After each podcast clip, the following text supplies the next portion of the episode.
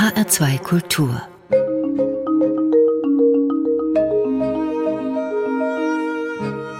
Doppelkopf am Tisch heute mit Hans-Walter Schmidt, Gastgeber ist Martin Maria Schwarz. Hans-Walter Schmidt ist einer der größten Schachorganisatoren und Förderer des magischen Brettspiels in Deutschland. In diesen Funktionen mittlerweile AD. In einem Parallelleben war er unter anderem auch Manager bei Siemens. Guten Tag, Hans-Walter Schmidt. Ich begrüße alle herzlich. Sie spielen, das ist zu erwarten, auch selber Schach oder haben gespielt und auch wenn es bei Ihnen nicht zu den Top 100 im Leben gereicht hat, so gibt es doch auch für jeden Amateur immer ein Spiel des Lebens, irgendetwas, was bedeutsam war, ein Spiel, an das man sich entweder mit Vergnügen oder mit Verdruss erinnert, weil es so intensiv war. Was wäre das denn bei Ihnen? Ja, es gibt mehrere gute Spiele, die ich gemacht habe.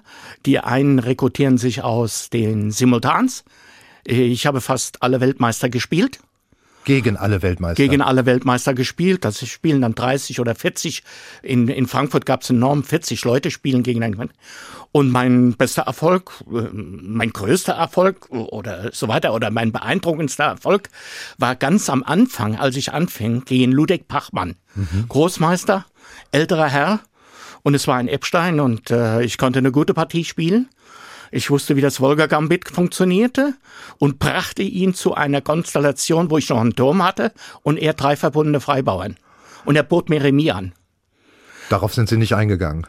Ich habe mich gebogen als vornehm erzogener Junge und habe gesagt, lieber Großmeister oder so ähnlich, lieber Herr Pachmann, gestatten Sie mir noch einen Gewinnversuch. Das ging dreimal hintereinander, so wo er immer Remis anbote.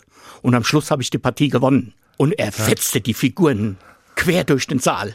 Und äh, das war mir eigentlich ein bisschen peinlich, weil äh, ich hatte mich ungehörig benommen. Wenn ein Großmeister man, ja. sagt, es ist Remis und ein Amateur meint, er müsste noch probieren, dann ist das nur mit Risiken für den Großmeister verbunden, wenn es da ein aufstrebender äh, Schachspieler ist und der auch schon viel gelesen hat und ein gutes Gedächtnis hat. Und das war äh, wirklich aufwendig. Das Schönste, was ich erlebt habe, war natürlich das Remis gegen Kasparov. Also es hatte doch irgendwie äh, Qualität, Ihr Schachspiel, entnehme ich denn Ihren Worten. Ich habe es ja in der Vorstellung gerade schon angedeutet. Sie hatten ja ein recht erfolgreiches bürgerliches Berufsleben, kommen aus einer Unternehmerfamilie, absolvierten ein Medizinstudium und gehörten dann bis 2012 zum oberen Führungskreis bei Siemens. So lässt sich natürlich keine professionelle Schachkarriere gestalten. Wie würden Sie denn Ihr Talent einschätzen, wenn Sie doch solche Erfolge hatten? Dann scheint ja da in Ihnen etwas äh, geschlummert zu haben, was hätte hätte, wenn man das früher entdeckt hätte, noch zu größerem führen können. Wie würden Sie das denn einschätzen, sich selbst einschätzen, Ihre Möglichkeiten, die da waren? Es war so, ich bin über den zweiten Bildungsweg und hat Abitur gemacht in Frankfurt. Mein Vater war Chemiker bei, äh, mein Onkel war Chemiker bei Höchst. Und ich war ein unternehmenslustiger Kerl. Ich konnte auch einen großen landwirtschaftlichen äh, Betrieb führen. Ich war ausgebildet äh, in Landwirtschaft, in Landmaschinenmechaniker, Technik und so weiter, hat ein leichtes Abitur gemacht, konnte sofort Medizin studieren, ohne zu warten. Ich bin eigentlich so ein Realisierer. Meine größte Stärke haben Lehrer von mir herausgefunden oder spätere Chefs. Du siehst Chancen. Und äh, ich habe darauf fast immer geantwortet, ja, wenn ich da fünf Euro sehe auf der Straße liegen, ich bücke mich dafür. Ja, ja.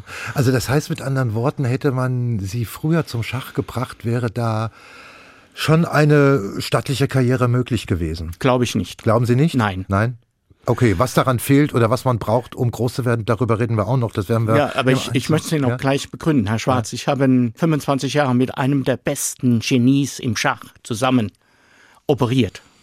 Und ich weiß, wie groß der Abstand ist. Ich konnte viele Sachen besser als er, wenn es darum ging, Organisation, äh, äh, gute Hotels zu finden, gute Verträge auszuhandeln und so weiter und so fort. Aber im Schach bin ich einfach eine Null. Das glaube ich Wissen Ihnen jetzt Sie, nicht. Das, wisst ihr, was eine Null ist? Das, das glaube ich Ihnen jetzt nicht, lieber Herr Schmidt.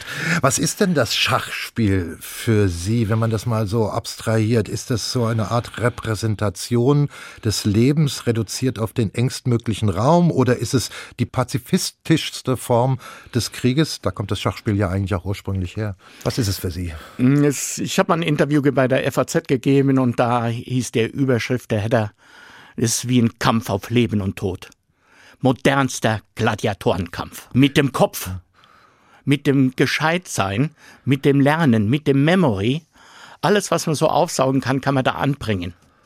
Und wenn Sie in äh, kürzester Vergangenheit äh, in Netflix Damengambit gesehen haben, dann habe ich das live erlebt. Mhm. Als Judith Polgar gegen Anand spielte. Und das hat mir großen Spaß gemacht.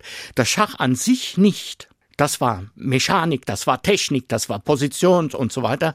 Aber dieses Drumherum, das hat mich interessiert. Die Menschen haben mich interessiert. Also äh, Sie können äh, sich nicht vorstellen, was für eine Ehre das war, an der Seite von einem Weltmeister Schach im Team zu sein als Delegationsleiter der soll Schach spielen und ich mache die Geschäfte oder so.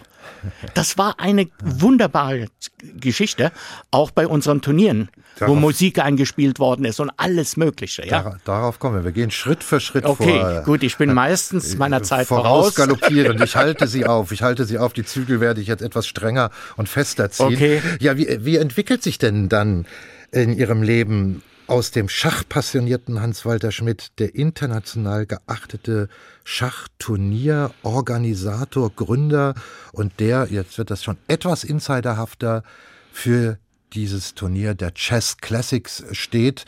Was gab Ihnen erstmal den Impuls, in die Organisation zu gehen? Der, äh, der Impuls gab diese ständigen Vorwürfe von meinen Kollegen. Ich hätte noch nie was für Schach getan, sondern nur für mich selbst. Aha.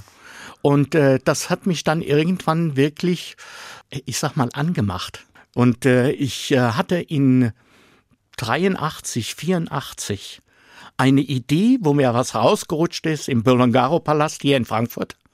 Und habe gesagt, ich werde kein guter Schachspieler, aber ich werde euch die Top Ten präsentieren. Und das muss ein Ziel sein. Ich wollte einfach diese, die Zähne erlauben. Das haben Sie und einfach so kühn in den Wind gesprochen. Das ja? habe ich in einer Partie, ich hatte gerade gewonnen gegen, äh, ich glaube, äh, einen der höchsten Spitzenspieler.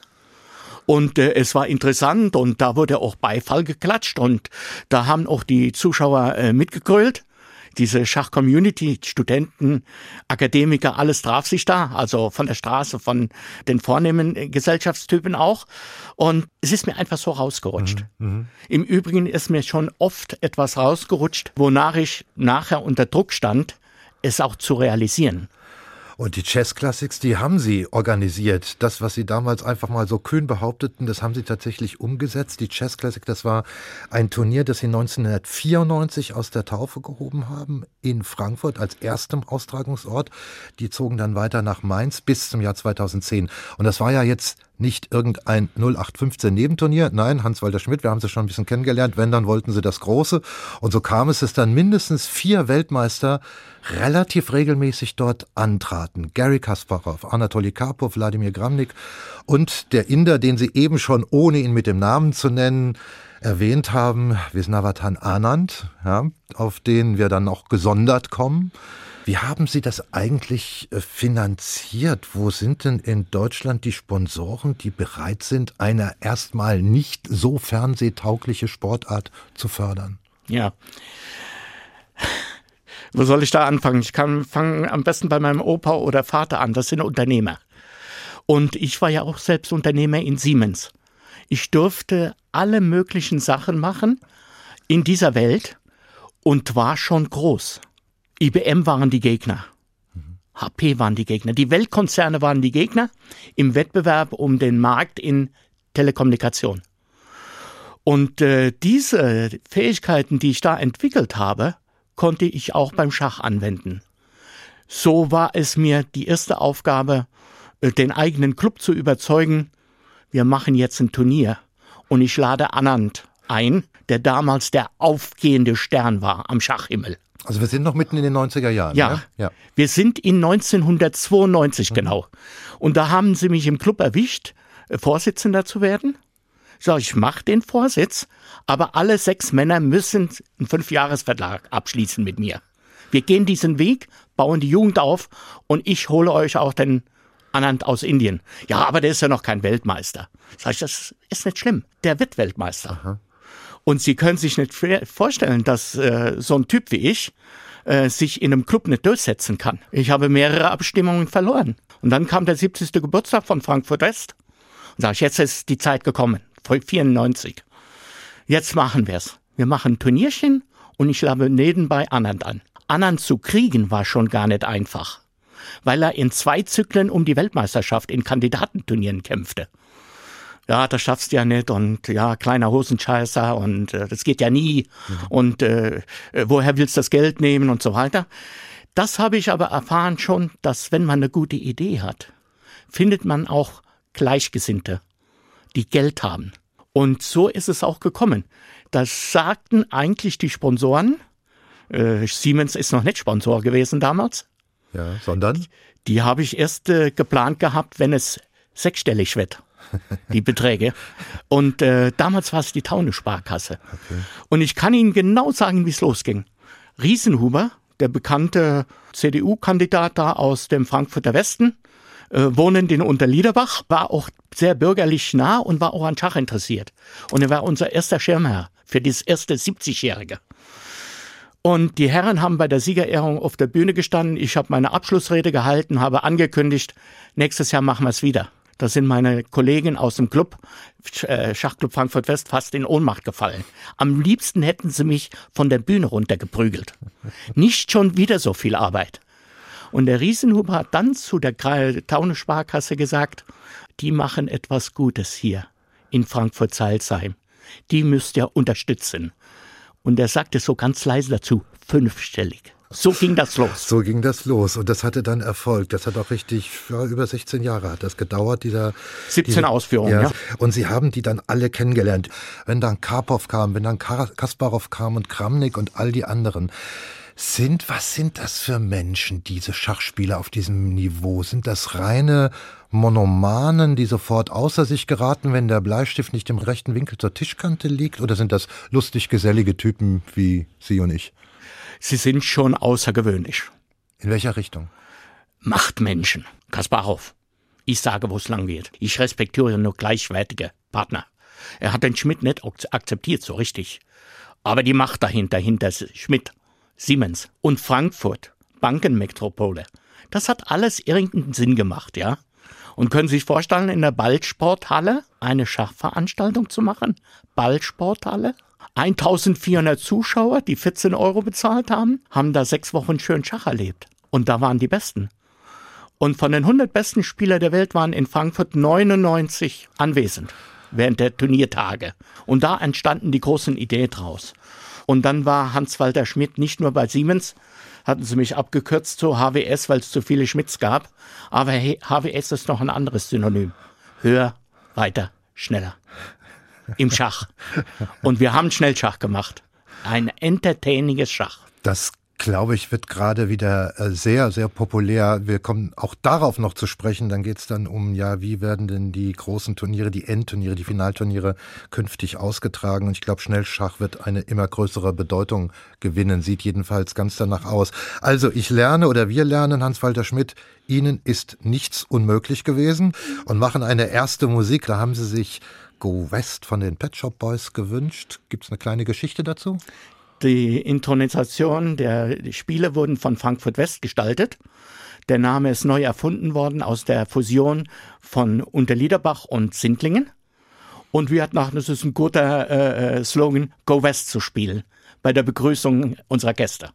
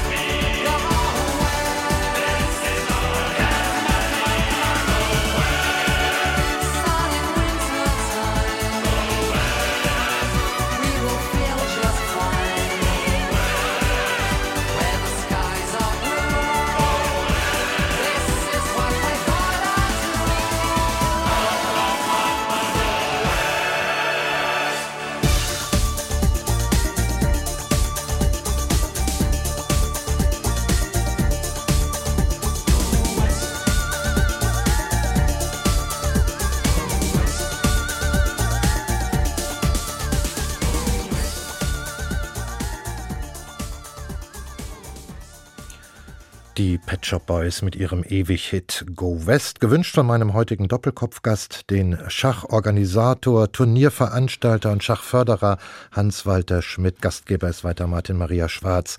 So, Hans-Walter Schmidt, jetzt kommen wir zu dem Mann, auf den man zu sprechen, dessen Name jetzt schon einige Male gefallen ist, Visnavatan Anand, ein Inder, der erste Inder, der Schachweltmeister wurde. Er war es von 2013 bis 17. Sie haben schon die Geschichte erzählt, dass Sie schon in den 90er Jahren sahen, da kommt ein ganz großer.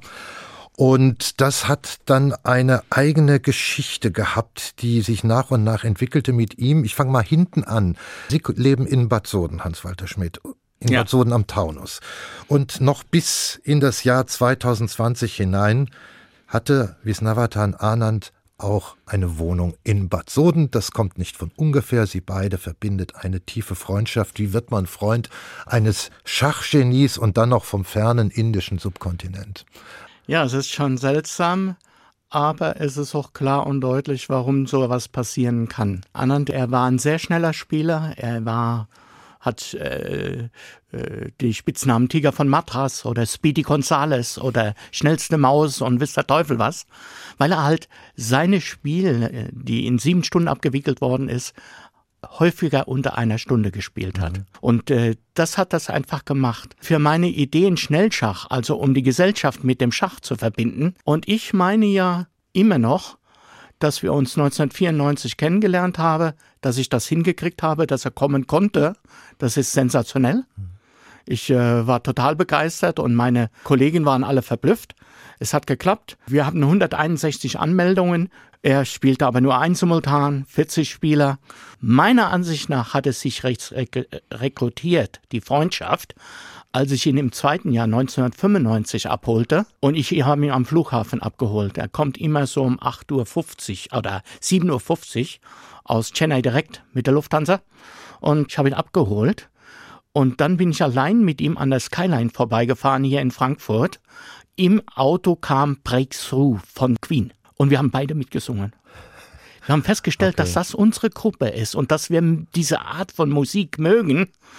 Und äh, ich kann mir das gar nicht vorstellen, dass wir in einem 47er BMW sitzen, fahren nach Frankfurt und fangen gleichzeitig beide an mitzusingen. Das kann doch nicht sein, oder? Der kennt mich doch gar nicht. Okay. Und ich kenne ihn auch nicht. Ja. Aber es ist ein irgendwie seelenverwandt, will ich nicht sagen, sondern total ohne Barrieren, äh, ohne große Namen. Und wir hatten am 3. Oktober letzten Jahres praktisch 25 Jahre Begegnung gefeiert in Bad Soden. Und er ist so geblieben, wie er damals war. Plus noch stärker, noch allwissender und so weiter und so fort. Aber die Freundschaft ist ein geblieben. Und äh, wenn er von mir etwas verlangt hat, dann habe ich das erledigt. Ich konnte Sachen gut erledigen. So kam, oder, ja. oder, wenn, wenn wir, äh, ich sag mal, untereinander einen Deal machen, dann brauchen wir keinen Vertrag dafür. Dann ist der Handschlag gut genug.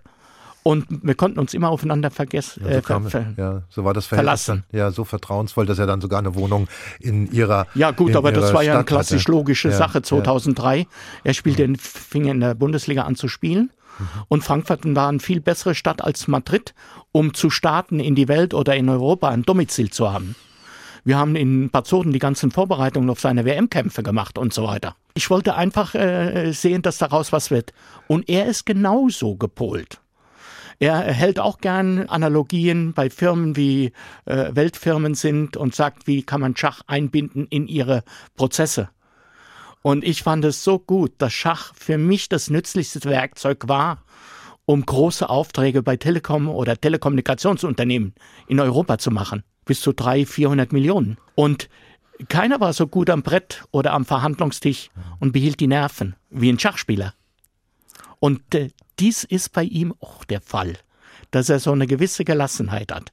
Worüber er sich immer aufgeregt hat, ist, was Sie auch heute ein bisschen bei mir spüren müssen, ist, wenn er eine Idee hatte, dann war ich schon bei der Umsetzung. Nicht im schachlichen Sinne, sondern welches Hotel nehmen wir in der Stadt, wo wir spielen oder äh, wie fahren wir dahin und, und so weiter und so fort. Oder als wir das Betriebssystem gewechselt haben auf 64-Bit Microsoft, da hat er äh, äh, einen Ton darüber äh, fallen lassen und dann habe ich das einfach gekauft hier in Frankfurt beim Art und fertig war's. Ja, da hat er mich beschimpft. Ich habe doch nur drüber geredet. Sag ich, für mich ist die Lösung immer wichtig. Das wird ihm aber auch gefallen haben. Er ist ein wirklich ein Weltklasse-Mann. Er behält die Zügel in der Hand, auch wenn seine Sekundanten für ihn arbeiten. Mhm. Er ist ein guter Chef, aber er sieht, okay, da sind noch Leute um mich herum, vor allen Dingen seine Frau oder ich, wir können dann in Athen verhandeln, da muss er nicht bei Vertragsverhandlungen dabei sein. Und das sind so Sachen, äh, die sich ganz nützlich erweisen. Und Tür an Tür zu wohnen mit anderen, ja, und sich dann morgens äh, äh, noch in Schlafanzügen zu begegnen und so weiter. Das hat auch was. Aber und, jeder konnte sich auf den anderen verlassen. Und es war zu, zu, lesen, dass er eigentlich auch ruckzuck Deutsch gelernt hat dann sogar. Hat ja gut, aber wenn du so einen Lehrer hast wie mich, dann geht das halt schnell. Ich habe äh, so, so einen Chart gemacht mit den ganzen Zeitformen und den regelmäßigen Verben und so weiter und so fort. Zack, zack, zack. Auf in drei Minuten, äh, in drei Monaten konnte er das. Sie haben mal erzählt in einem Interview, dass Sie Anand für den vielseitigsten und besten Spieler der Schachgeschichte halten. Es gibt Gegenstimmen, die sagen, nein, das war Gary Kasparov. Er ist nach wie vor der Größte unter der Sonne. Kann man das überhaupt annähernd objektivieren? Eigentlich nicht. Sondern jeder Spieler hat eine gewisse Prägung. Anand ist der größte Allrounder dieser Erde, weil nach seinem aktiven Spiel, er ist jetzt 51 geworden, hat er äh, einfach das jetzt auch für sich entdeckt, anderen zu helfen, nach oben zu kommen. Also Hochleistungsschachspieler. Da wäre zum Beispiel auch jemand aus Deutschland wahrscheinlich ganz angetan, wenn er den anderen zum Lehrer hätte, dass er Vincent Keimer, so ein auf den kommen wir auch noch. Auf, auf so ein ja. aufsteigendes Talent. Ja. Warum kann man als Schachspieler mit 50 Jahren nicht mehr Weltmeister werden oder sein? Was passiert da mit dem menschlichen Gehirn? Es gab noch keinen Weltmeister, der 50 Jahre alt war. Vielleicht, vielleicht in der ersten Hälfte des 20. Jahrhunderts, aber später meines Wissens nach nicht. Ich glaube, ich glaube Steinitz und Alaska das und die alten Meister, ja. äh, das waren ja keine Vollprofis. Ja. Das waren ja gut situierte Leute, die einen anständigen Beruf haben und nebenbei Schach gespielt haben oder auch die Nachkriegs-Großmeistergeneration äh, in Franken, Pfleger, Unziger, äh, Hort und wie sie alle heißen. Aber jetzt sind das ja alles Vollprofis. Aber warum geht's nicht mehr? Was passiert im Gehirn, dass es nicht mehr möglich ist? Ist es der Gedächtnisverlust oder eine abnehmende Gedächtnisfähigkeit? Das heißt doch immer, Gedächtnis kann man trainieren, trainieren, trainieren bis ins hohe Alter. Aber im Schach scheint das nicht zu gehen. Ich meine, es geht. Es ist aber, die, die Verhältnisse verändern sich was Memory bedeutet oder was Gedächtnis bedeutet und was neue Arbeit bedeutet, mhm. neue Methoden einzusetzen. Mhm. Sie haben sicher etwas gehört von Alpha Zero. Neue Methode, künstliche Intelligenz noch besser zu lernen. Oder die Methoden, die junge Spieler heutzutage anwenden, die Anand alle adaptieren musste, nachträglich lernen. So hat Anand auch diese Einstellung gehabt, noch vor den 2000er Jahren, eher gegen Kramnik um die Weltmeisterschaft spielte.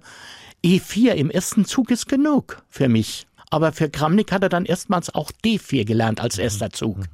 Und das muss man alles weiterentwickeln. Und Anand kann Ihnen das auch gut erklären oder mir gut erklären, wenn er sagt, HW, äh, die Stellung weiterzuspielen, das lohnt sich nicht diese haben Chancen, äh, die muss er äh, weiterspielen und entwickeln, ja. Und die wenige Male, wo ich ihn gequält habe, er sollte mir auch mal helfen, wenn ich ein schweres Spiel hatte, ein Pokalendspiel oder sowas, dann hat er mir auch was gezeigt, wie ich den Holländer besiegen kann, also die holländische Verteidigung schlagen kann. Und das ist mir dann auch gelungen. Mhm. Mhm. Und äh, da sieht man, wie viel der im Kopf hat. Also was nehme ich jetzt daraus mit oder wir? Was können wir mitnehmen? Wir, wir Laien oder interessierte Zuhörer? Ich wollte äh, noch, ich wollte ja, dazu noch was sagen, ja. äh, nicht, dass, äh, dass Sie so allein stehen. Wenn man ein Ziel erreicht hat, Weltmeister zu werden, und das hat Anand erst als 37-Jähriger, hat er erst den Kampf des Lebens gemacht. Den durfte ich organisieren in Bonn. Das war also, also als Delegationsleiter. Ja, ja, ja, Und dann hat er Kramnik, der den Kasparov abgelöst hat, weggeputzt. Aber wirklich stärkste Begegnung, die ich je gesehen habe. Wenn ich das erreicht habe, höre ich auf zu arbeiten. Nein, das geht nicht. Bei Schachspielern muss dann noch dazu kommen, diese lebenslange Liebe zum Schach. Ich kann das machen. Und Garib Kasparov hat mit 41 gesagt, jetzt ist Schach vorbei. Weil er nicht Schach spielte, weil er Schach arbeitete, weil er sich gut vorbereitete. Und die ganze Welt um ihn herum wurde schneller und wurde äh, interessanter und wurde wirklich auch schwerer zu begreifen, alle möglichen Spielstile zu adaptieren. Deshalb ist heute ein Allrounder, und das ist ein Riesenunterschied, Einer kann drei Minuten Schach spielen gut mhm. und einer kann zwei oder sieben Stunden Schach spielen.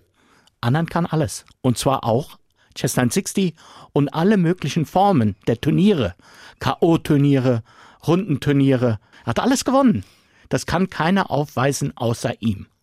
Gehen wir nochmal in die, ähm, ja, in dieses professionelle Schachdenken hinein und Schachspielen und Ausübung dieses Berufs.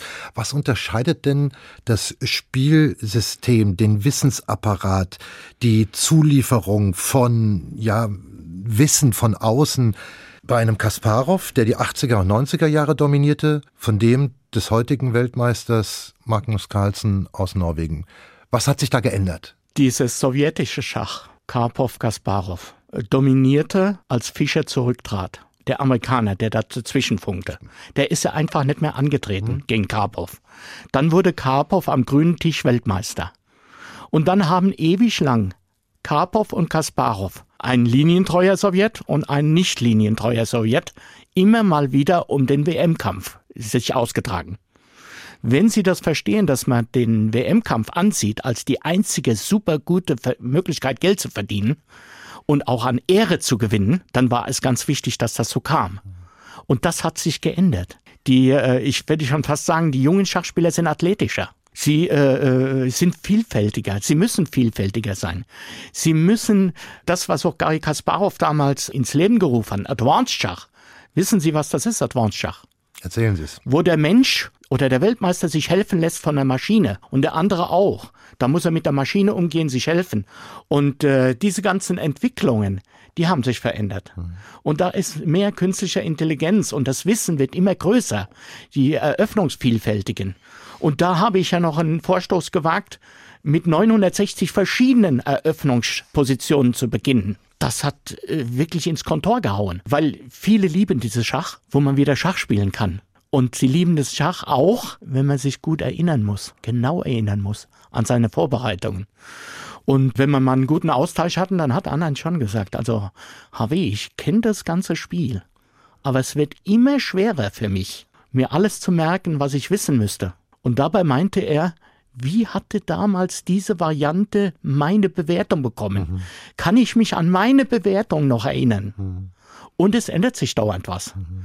Sie müssen praktisch ein Team um sich herum haben, wenn Sie Weltmeister werden wollen, was für Sie arbeitet. Und diese, äh, diese Vielfältigkeit, der Carlsen spielt nicht brillant so, wie brillante Kombinationen früher gespielt worden, so einmalige. Aber Sie müssen sich mal überlegen, wie viele Partien am Tag entstehen auf der Welt, die gespielt werden.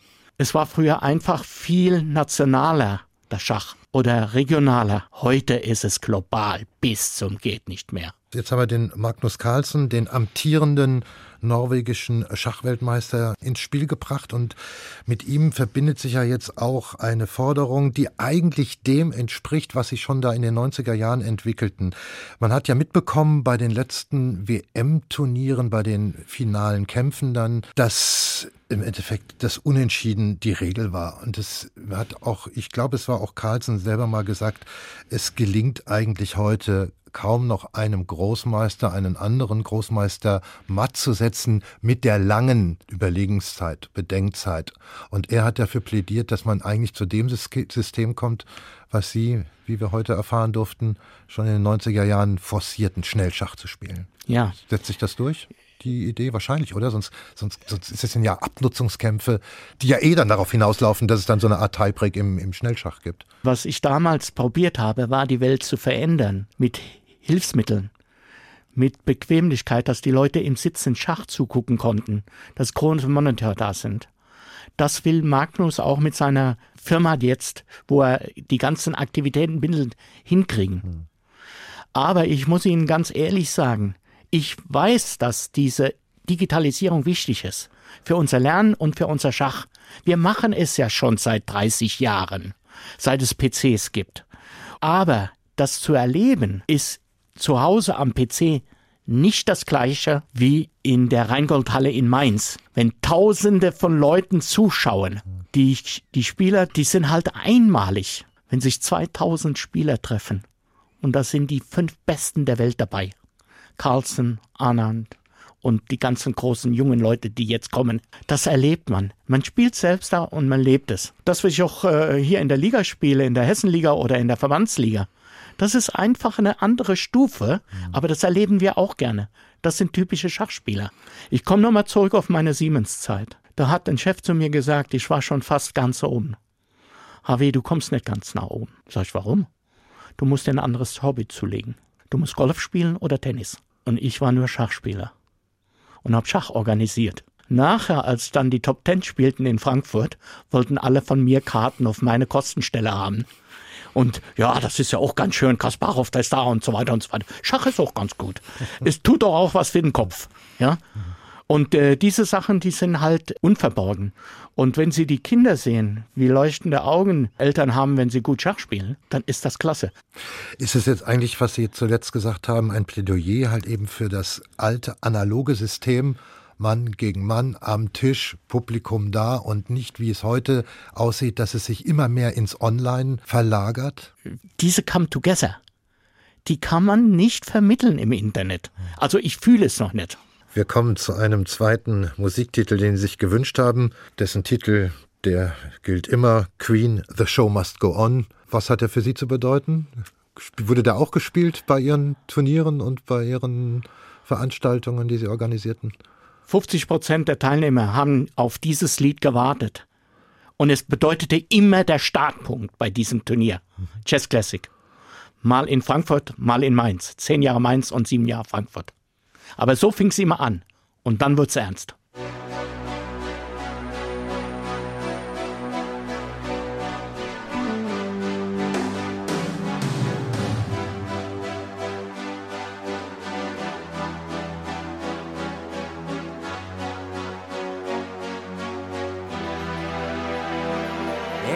Spaces, what are we living for? Abandoned places, I guess we know the score. On and on, does anybody know what we are looking for? Another hero, another mindless crime behind the curtain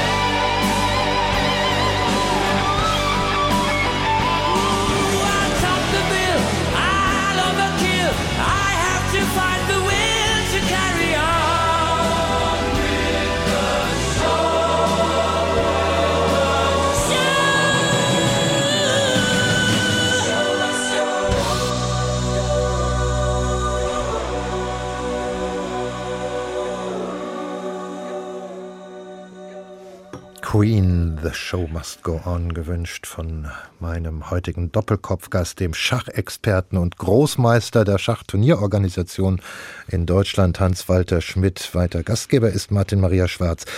Hans-Walter Schmidt, was muss man noch alles mitbringen, um ein ganz großer Schachspieler zu werden, außer Training, Training, Training, Gedächtnisleistung, Disziplin etc.?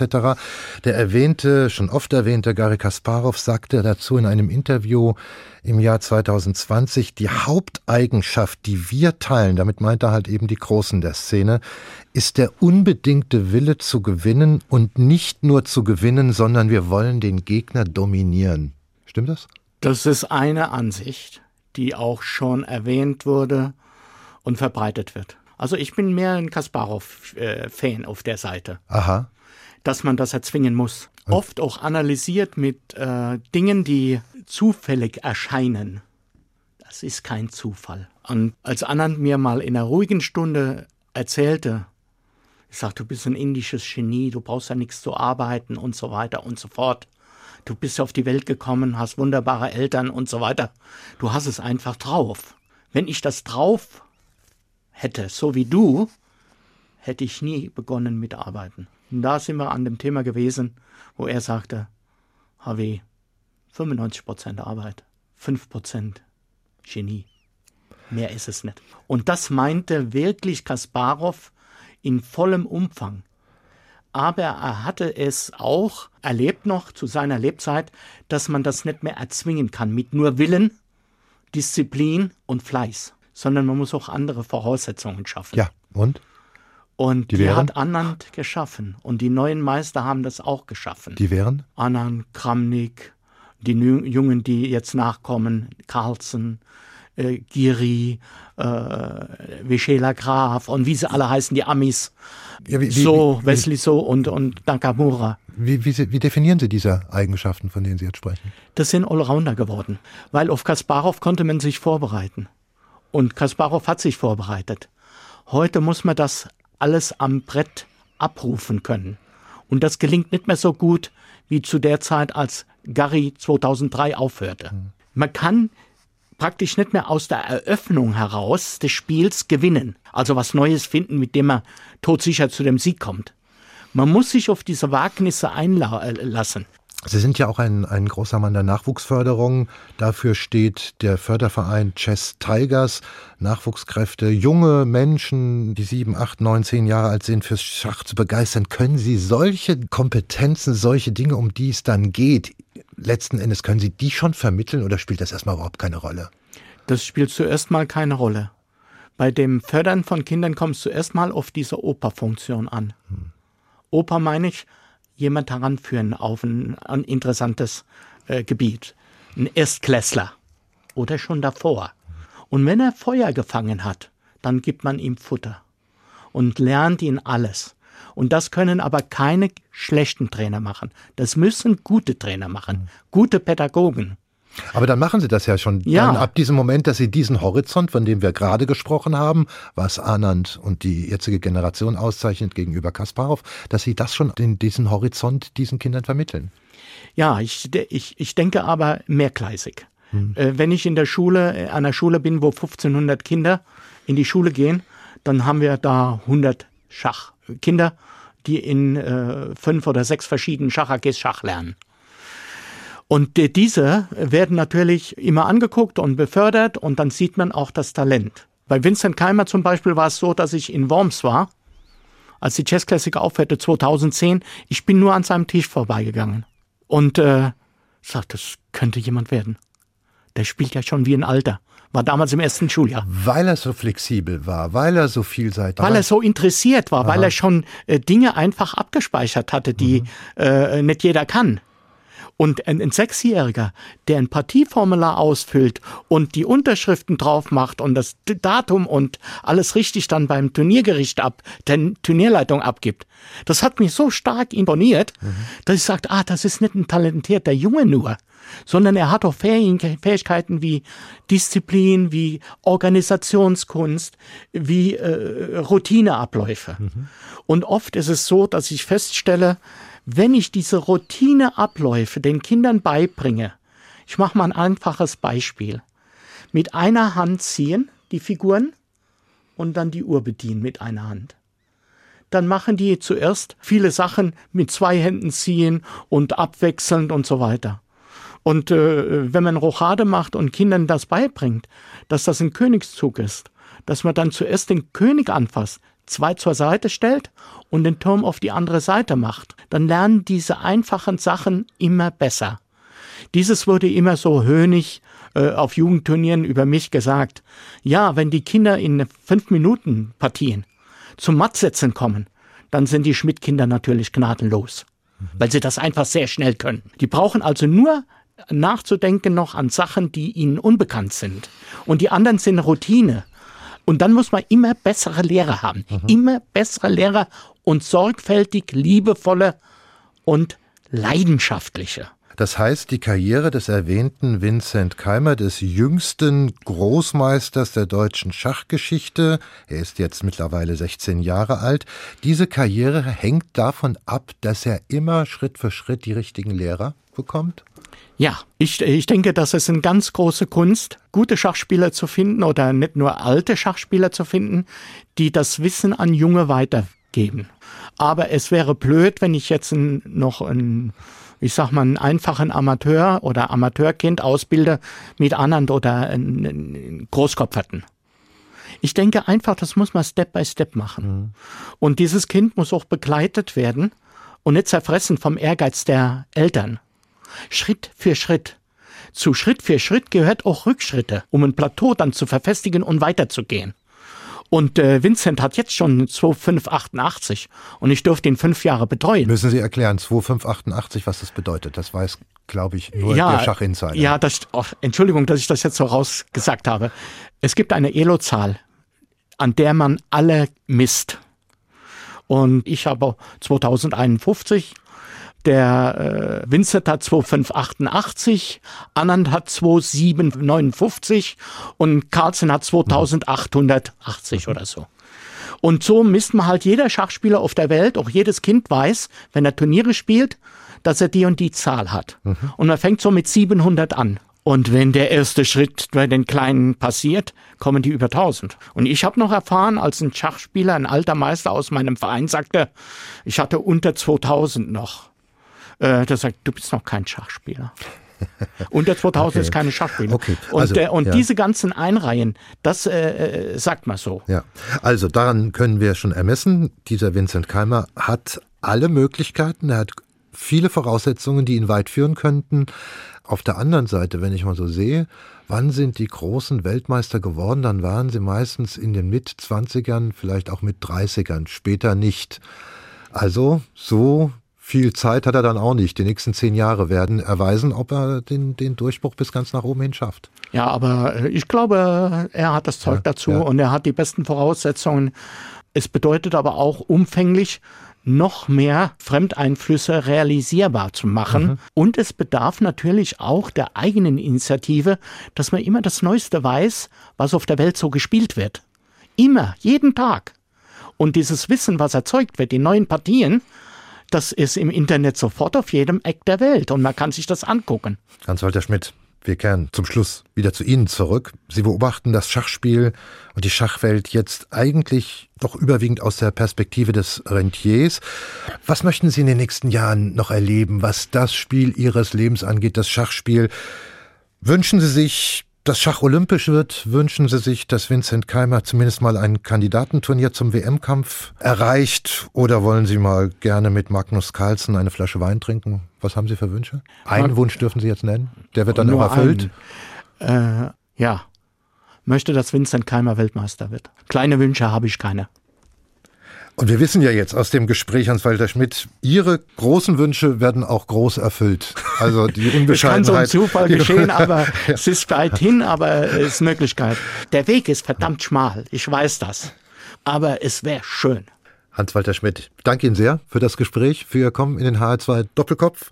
Wir haben noch einen dritten Musikwunsch zum Schluss. Das passt jetzt einfach in jeder Hinsicht. Nochmal Queen, We Are the Champions, glaube ich, muss man nicht mehr viel dazu sagen. Nein. Das wird auch gelaufen sein Nein. bei Ihren Turnieren. Vielen Dank für das Gespräch. Ich danke Ihnen. Und vom Doppelkopf verabschiedet sich Martin Maria Schwarz. Tschüss mit Via the Champions.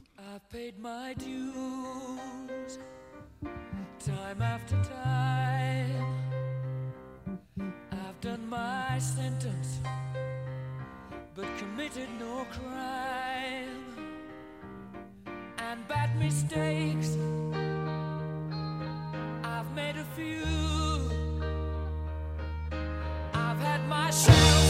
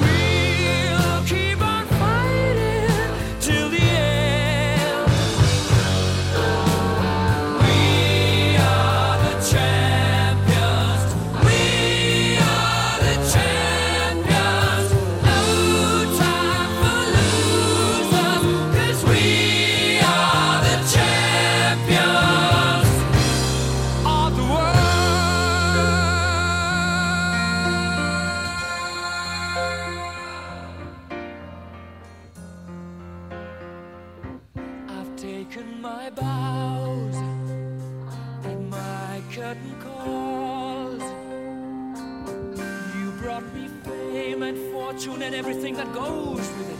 I thank you all, but it's been no bed of roses.